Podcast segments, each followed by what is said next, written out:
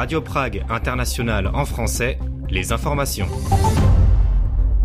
Bonjour, les médias audiovisuels publics diffusent à partir de ce mercredi les spots officiels des candidats à l'élection présidentielle. Un projet tchéco-norvégien raconte le destin des Tchèques envoyés par les nazis aux confins de l'Europe. Les Tchèques ont battu l'Autriche au championnat du monde junior de hockey sur glace. La campagne officielle euh, du premier tour de l'élection présidentielle tchèque s'ouvre ce mercredi dans les médias publics. Dès mercredi soir, les candidats peuvent mobiliser les citoyens via la radio publique tchèque qui diffusera les clips électoraux d'abord sur ses antennes régionales et ensuite sur les stations Radio Journal et Dvojka. À partir de jeudi, les spots euh, qui ne doivent pas durer plus d'une minute seront diffusés sur les chaînes ČT24 et ČT1 de la télévision tchèque.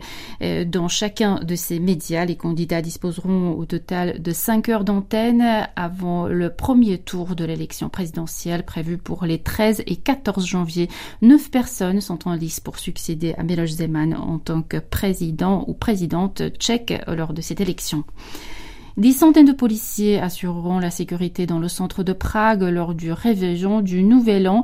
Des équipes de secouristes et de pompiers y seront également déployées d'après les autorités. La police veillera entre autres au respect de l'interdiction de l'usage des pétards et feux d'artifice dans le centre de la capitale. Par ailleurs, aucun feu d'artifice ne sera tiré à Prague le jour de l'an à l'exception du 21e arrondissement situé dans la banlieue est de la capitale.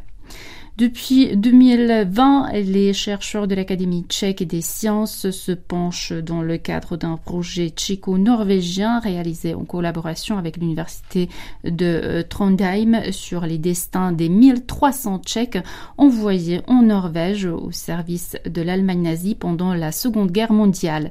Il s'agit d'un chapitre encore inexploré des relations tchécoslovaco-norvégiennes, a indiqué l'Académie des sciences dans un communiqué de presse publié ce mercredi. Selon les chercheurs, les Tchèques et les Slovaques ont été envoyés dans des camps de travail au-delà du cercle polaire, dans les environs de Trondheim et de Narvik.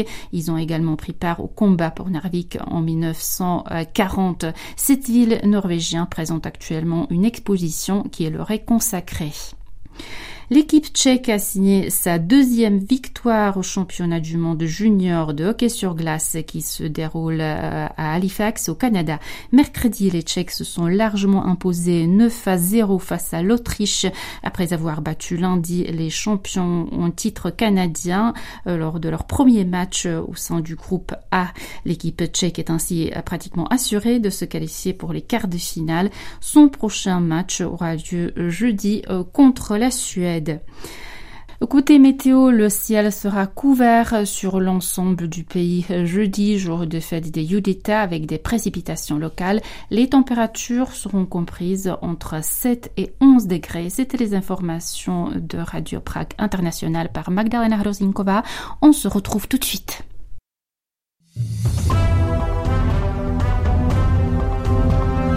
Et événements en République tchèque.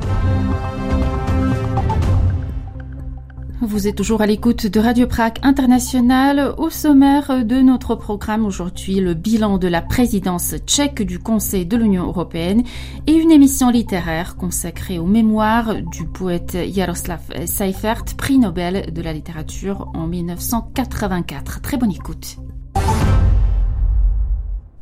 Pendant les six derniers mois, la République tchèque a présidé le Conseil de l'Union européenne. Le 31 décembre, elle passera le relais à la Suède. Pour évaluer une présidence, on peut mesurer deux critères, le nombre de textes adoptés et la capacité à incarner le leadership. Alors, la République tchèque a-t-elle su être au rendez-vous? Réponse dans ce reportage réalisé à Bruxelles par Thibaut Maillet. Dans les couloirs feutrés de Bruxelles, une victoire.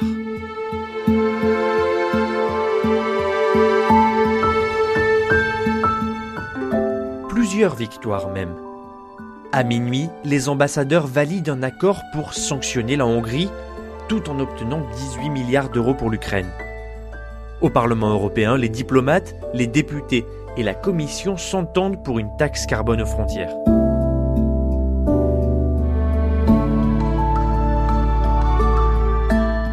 Bref, Ici, c'est le quotidien. Des négociations, des compromis, parfois des échecs. Et le point commun dans tout ça, c'est que depuis six mois, ceux qui doivent se plier en quatre pour trouver des accords, eh bien ce sont les Tchèques. La plupart du temps, tout se passe ici, place Schumann, à Bruxelles. Juste en face de la Commission, il y a le Conseil. C'est là que les États négocient et que beaucoup de journalistes travaillent, dont mon guide du jour. Alors dans ce bâtiment, c'est là qu'il y a les réunions avec les ministres. Cela fait cinq ans que Viktor Daniek est le correspondant de la radio tchèque à Bruxelles.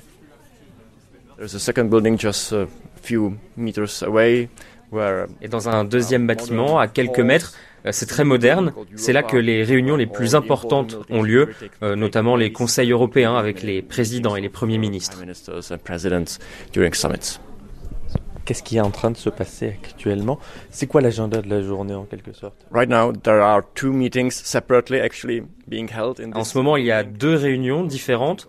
Euh, une réunion des ministres des Affaires européennes. Ils parlent de la Hongrie et de l'Ukraine. Et à part ça, il y a les ministres de l'énergie. Euh, les ministres, ils essayent de trouver un compromis pour plafonner les prix du gaz. Ici, ça grouille de journalistes. Il y en a, il y a des journalistes partout. Hmm. Est-ce qu'il y a beaucoup de journalistes tchèques ici qui suivent l'actualité européenne? Not really. Usually there were just Pas vraiment. En temps normal, il n'y a que trois correspondants pour les médias publics tchèques. Mais la situation n'est pas la même avec la présidence. On a des correspondants permanents pour les médias privés et on a aussi beaucoup de journalistes qui font le déplacement juste pour les réunions les plus importantes. Et aujourd'hui, il y en a qui sont venus pour la réunion des ministres de l'énergie. On va retourner vers votre euh, place puisque c'est là-bas en fin de compte que vous travaillez. Vous avez un direct dans combien de temps? Ouais, là j'ai presque oublié mon prochain direct. Je suis à l'antenne dans quelques minutes. Allez, j'y retourne, je vais parler des prix de l'énergie. C'est ça la vie de correspondant. Alors, alors, ça Expliquer des sujets ultra complexes en quelques minutes. Alors, alors. Avec la présidence tchèque, Viktor Daniek a dû suivre les Balkans, mais aussi les sanctions contre la Russie, la Hongrie, la déforestation, les plans de relance. Ano, výborně. Tak teď vás slyším mnohem líp teda, tak snad už to bude dobrý. A rien que ça. Český rozhlas plus.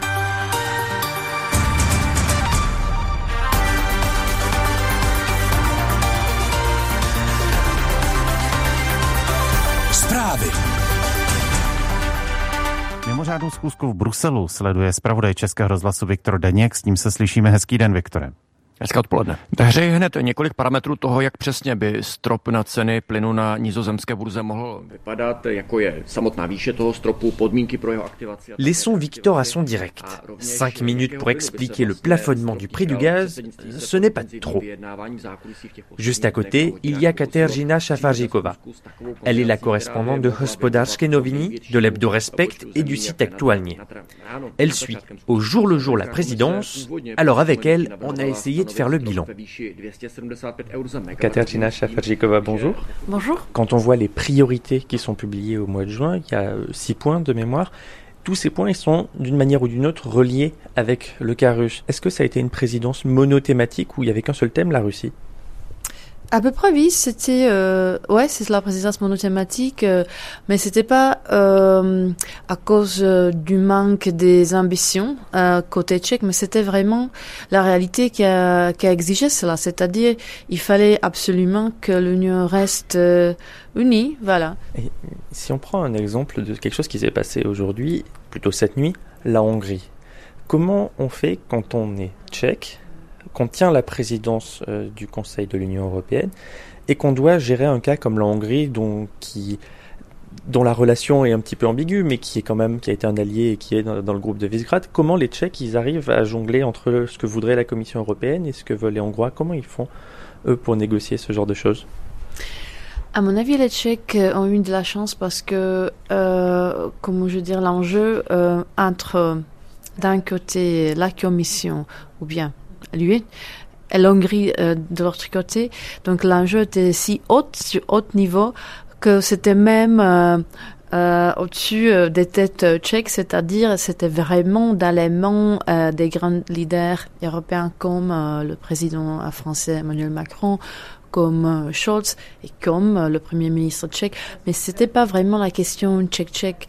Vraiment, c'était à la fin, c'était la négociation top politique ou euh, euh, les relations bilatéraux entre euh, le, les partis politiques tchèques et celle de Longuide, enfin, pour le parti politique d'Orban, a joué moins le rôle que vraiment les relations des leaders européens. Donc, à mon avis, comme je disais, la République tchèque a eu de la chance avec ça.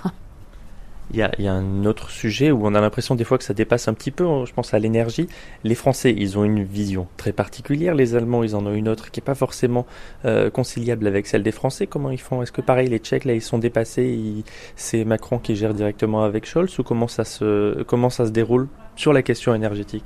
Voilà, c'est une histoire euh, différente euh, en ce qui concerne l'énergie. Donc, euh, marché intérieur, énergie. Euh, j'ai entendu dire de, de plupart, euh, de plusieurs gens ici à Bruxelles que les Tchèques ont été très très organisés. Ils ont ils ont travaillé de manière vraiment structurée, ce qui était d'ailleurs euh, efficace, ce qui n'était pas euh, compliqué au niveau politique jusqu'au enfin sauf le plafonnement donc sauf la dernière discussion mais c'était vraiment plus travail managérial euh, technique euh, euh, expert que politique politique. Et donc, tout ce que je viens de dire, les Tchèques ont prouvé, je dirais, que voilà, qu'ils qu peuvent jouer un manager européen plus plutôt efficace. Des managers, mais pas forcément des leaders. En tout cas, ce que les Français voulaient montrer en, en, en leur, en leur présidence juste avant, Emmanuel Macron, il voulait montrer ça, il voulait être un leader, avoir une impulsion politique forte. Ça n'a pas été le cas pour les Tchèques? Ce n'était pas le cas, mais c'était la décision volontaire. C'est-à-dire, c'était vraiment la décision politique euh, du Premier ministre tchèque et donc euh, euh, du corps diplomatico-fonctionnaire tchèque. Ils ont dit, nous, on va jouer un rôle, comme on dit, de honest broker, donc quelqu'un qui fait des deals, qui, qui reste au milieu, dans le centre des deux camps, entre les deux camps. Et donc, ils ont, de cette manière, enfin, de ce côté-là, ils ont, euh, ils ont bien fait, ils ont bien joué. Quand dit la, la, la bulle bruxelloise, c'est un écosystème très particulier. Quand dit la bulle, quels effets, quel, quel effet ils ont fait les Tchèques? Euh, Quel effet, c'est-à-dire quelle impression Quelle impression? Oui, euh, je l'ai déjà dit, mais euh, quand je, je me flanque dans la rue maintenant, enfin il fait super froid, mais donc il y a quelques semaines, je, pou, je pouvais parler, enfin j'ai eu l'occasion de parler avec les gens qui m'ont dit, avec des fonctionnaires qui travaillent ici au sein de la commission, ou, enfin des diplomates bruxellois, ils m'ont dit que les Tchèques sont euh, comme les Allemands, mais plus sympa. C'est-à-dire, on travaille dur, bien, on est euh, très précis, euh, euh, on est très studieuse aussi. Euh, voilà, très effectif, mais aussi euh, plus sympa, l'humeur. donc, on, on aime on fait des, des blagues. Donc, l'impression, enfin, l'empreinte que les Tchèques, la République tchèque a laissée ici, à mon avis, était plutôt positive. Merci beaucoup. Merci à vous.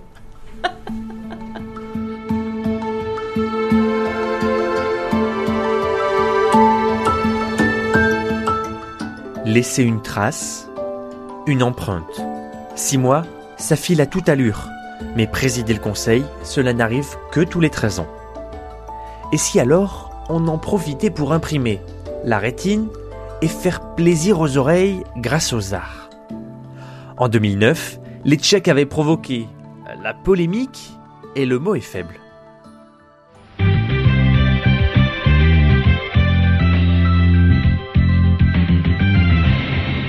On reparle aujourd'hui d'Anthropa, la sculpture tchèque controversée, qui est installée depuis la semaine dernière devant le Conseil de l'Union européenne à Bruxelles. C'est un immense puzzle accroché sur une charpente métallique où les auteurs se proposent de représenter les pays de l'Union européenne comme ils sont perçus par le reste du continent. Une opération qui se voulait discrète suite à la plainte officielle des autorités bulgares, ulcérée par le fait que leur pays soit représenté par des toilettes à la turque.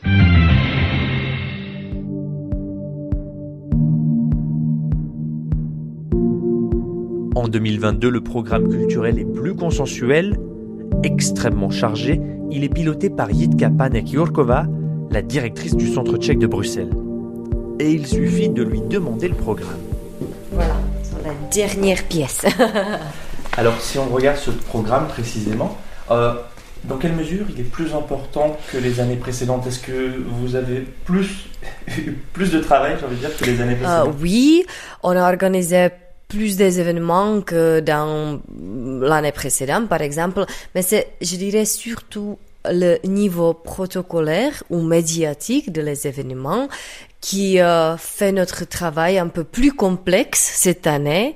Euh, parce que par exemple, juste pour vous donner un exemple, on a organisé le focus cinématique sur la Tchéquie avec Beaux-Arts et pendant une de ces projections, la projection du film Il Bohémo, on a aussi fait euh, la rencontre euh, de, des membres euh, de FAT, euh, ça veut dire European Film Agency Directors Association, donc vraiment la communauté européenne de la cinématographie et ça, vous devez être prêt pour ça. Euh, donc, euh, c'est vraiment bien plus complexe qu'une projection euh, tout simple. Est-ce qu'on peut le regarder, ce programme oui, Et vous nous donniez quelques, quelques exemples les, plus, les plus significatifs on a commencé toute cette demi-année avec un événement très très sympathique, je pense. Moi, je pense que si. Euh, C'était une course euh, de 5 km. on a organisé cette course pour la communauté sportive, mais aussi pour la communauté diplomatique euh, au stade 3 actuel.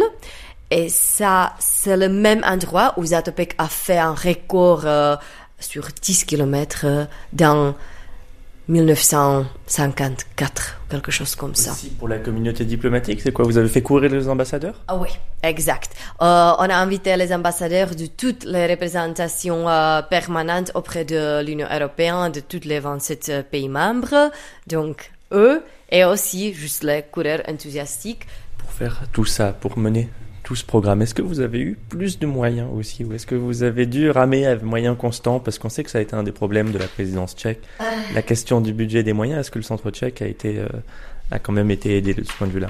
Euh, Vous avez raison. en fait, notre budget habituel n'a pas été augmenté, mais à la période de la présidence vous donne en tout cas plus de possibilités euh, pour retrouver des ressources additionnelles. Donc, par exemple, euh, la Commission européenne a une petite enveloppe euh, de budget pour des pays qui président et on a été fiers d'obtenir le support de la Commission européenne pour deux de nos programmes. L'objectif d'un programme culturel pendant qu'un pays assure la présidence, c'est quoi? C'est une occasion pour valoriser la culture en tant que telle, où la culture vient plutôt appuyer la diplomatie et c'est un soutien à ce que va faire la représentation et à ce que va faire le gouvernement pendant, ce, pendant ces six mois. Comment vous l'avez vu, vous, cette période? Je dirais pour la, que pour la diplomatie culturelle en général, c'est vraiment l'adieu. Et l'histoire de, de, la diplomatie culturelle nous montre une chose, que elle marche le mieux que quand euh, la scène artistique et la scène politique euh, se rencontrent ou croisent et quand ils partagent des intérêts ou leurs intérêts. Et vraiment, j'espère que pour la majorité de nos événements pendant cette demi-année, c'était vraiment les deux qui ont profité, à la scène artistique et à la scène diplomatique. Merci beaucoup. Merci à vous, Thibault. Concert de clôture, le 13 décembre 2022. Et si en fait, une bonne présidence, c'était comme une bonne musique? Faire en sorte que tout le monde joue sur la même partition,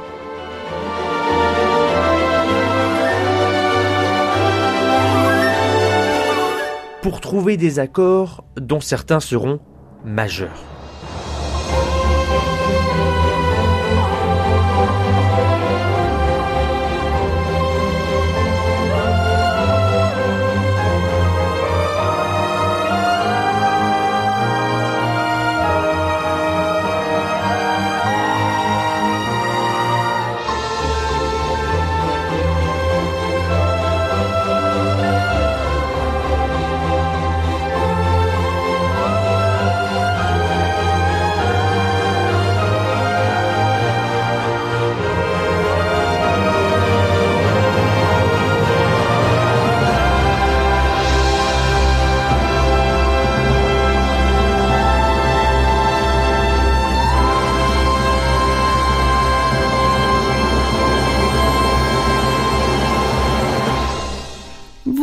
Radio Prague International et la neige ensevelit tout cela. C'est ainsi que le poète tchèque Jaroslav Seifert a intitulé la première partie de ses souvenirs qu'il a réunis sous le titre Toutes les beautés du monde.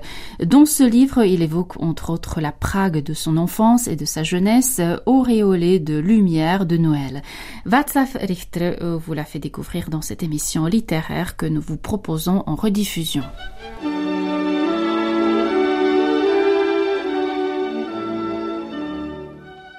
Nous ne disposons pas de beaucoup d'enregistrements de la voix de Jaroslav Seifert, mais nous avons retrouvé pourtant dans les archives de la radio un discours que le poète a prononcé au petit matin le lendemain de Noël 1937. Pour entrer dans l'intimité des auditeurs, il a choisi des paroles qui aujourd'hui encore n'ont rien perdu de leur charme. Vos doigts sont peut-être encore un peu brûlés par le feu des bougies que vous avez éteintes vers minuit sur votre arbre de Noël. Vous entendez encore dans votre cœur murmurer le bonheur de la veille, le bien-être de la soirée unique de l'année. Peut-être sommeillez-vous encore, vous poursuivez le rêve de la nuit de Noël. Sachez que je ne suis pas venu pour vous réveiller et vous pousser dans le froid du jour, même si c'est un jour de fête. Si l'on m'a permis de parler ici de si bonne heure, c'est pour faire un monologue, ou plutôt un entretien avec les étoiles de cette nuit de Noël, les étoiles qui pâlissent déjà depuis un moment dans le ciel et qui, comme vous le savez par les légendes et les contes, ont un grand pouvoir magique.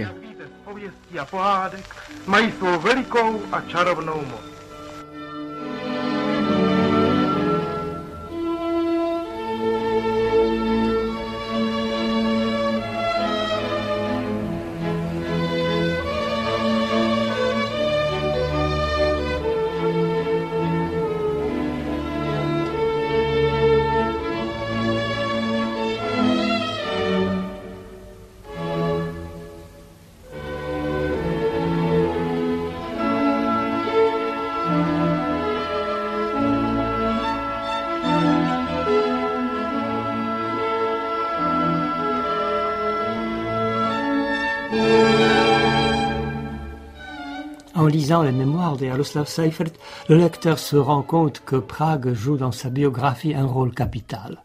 Il vit avec la ville comme d'autres vivent avec une personne aimée. Il vit un véritable amour qui s'approfondit avec l'âge.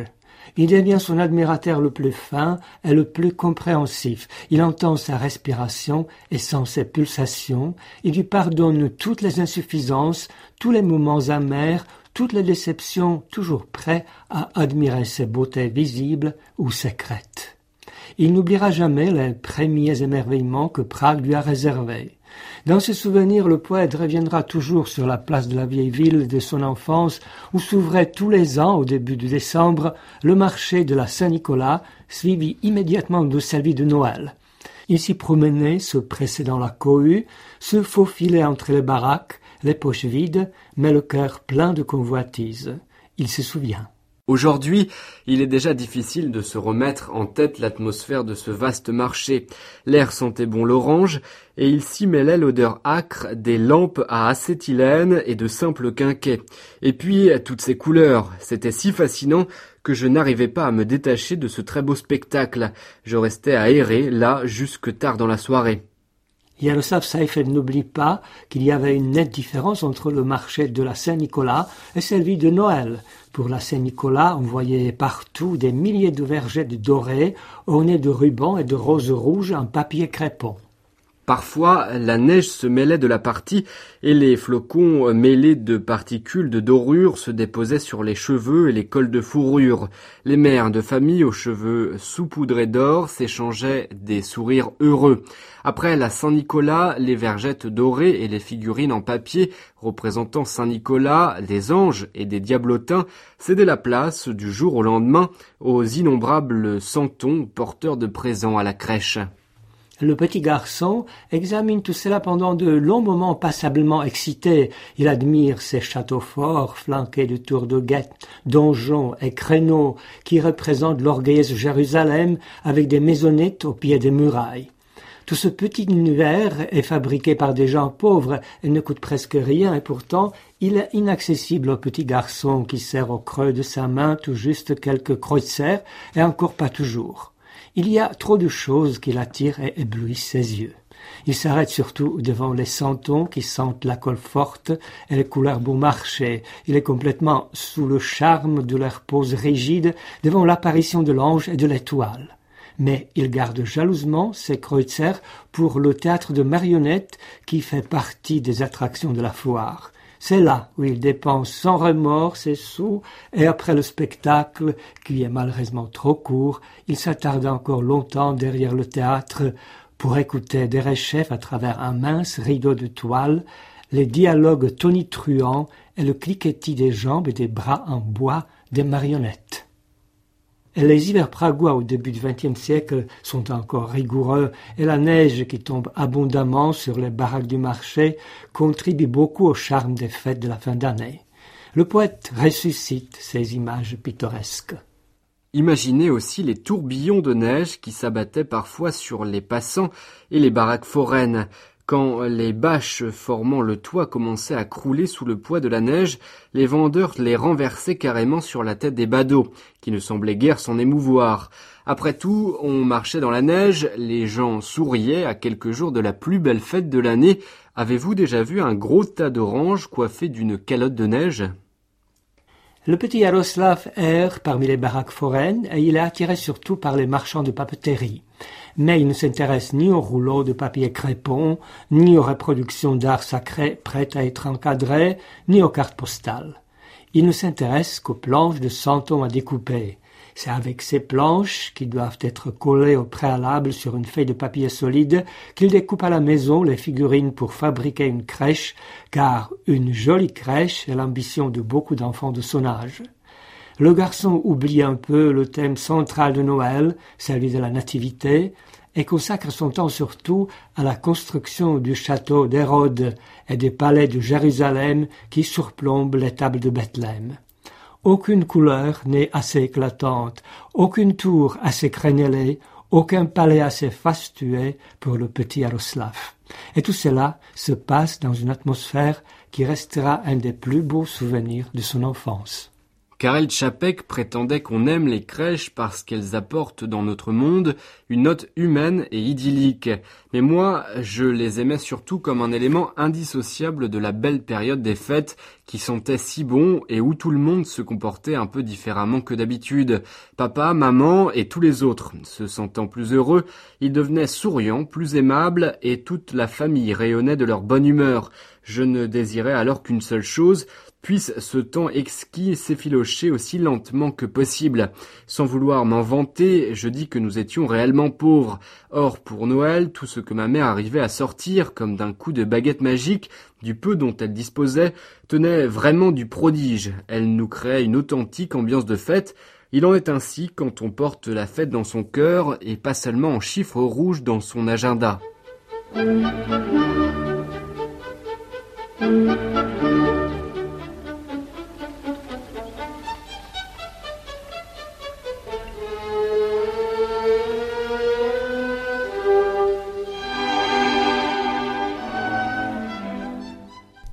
La fin de cette émission sur les ondes de Radio Prague International. Elle vous a été présentée par Magdalena Hrozinkova. Merci de votre attention. On se retrouve demain. Portez-vous bien. Naslyšenou.